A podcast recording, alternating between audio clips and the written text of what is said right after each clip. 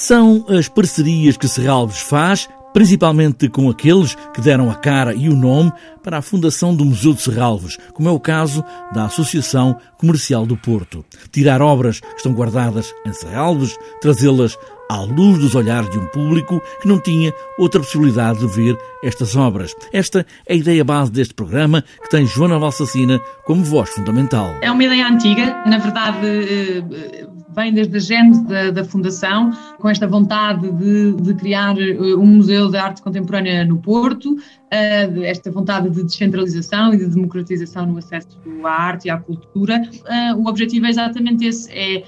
um, dar a conhecer a, coleção, de, o acervo da coleção de Serralves, um, que não está sempre presente em exposições no museu, a públicos diversificados por todo o país. Para ver duas obras marcantes de João Vieira, A Grande e Caixa Branca. Duas obras que, no fundo, expandem esta exploração um, da letra uh, para lá do campo da pintura e, portanto, são, são obras icónicas, importantes e que talvez, na verdade, sejam uh, menos conhecidas.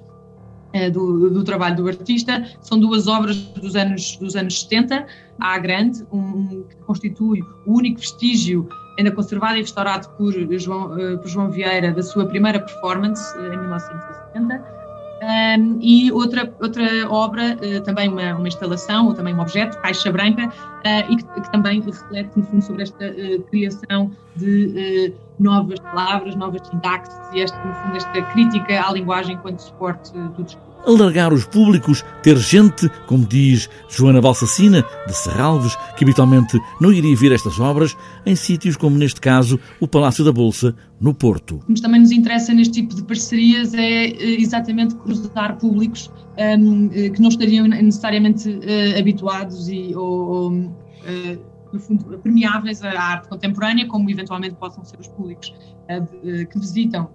no Palácio da Bolsa. Uh, para estas obras específicas, nós temos, elas estão, ehm, são apresentadas em, dois espaços diferentes, na sala do Tribunal, um pouco em diálogo com as pinturas que, que, são apresentadas, e, e também na sala do Telégrafo, e que no fundo, criam, no fundo criamos também esta relação com a linguagem e com uh, formas diferentes de representação uh, da linguagem. Obras de João Vieira, artista marcante dos anos 50 do século passado e que é encarado como um dos primeiros a usar a performance e a instalação em Portugal como forma de arte.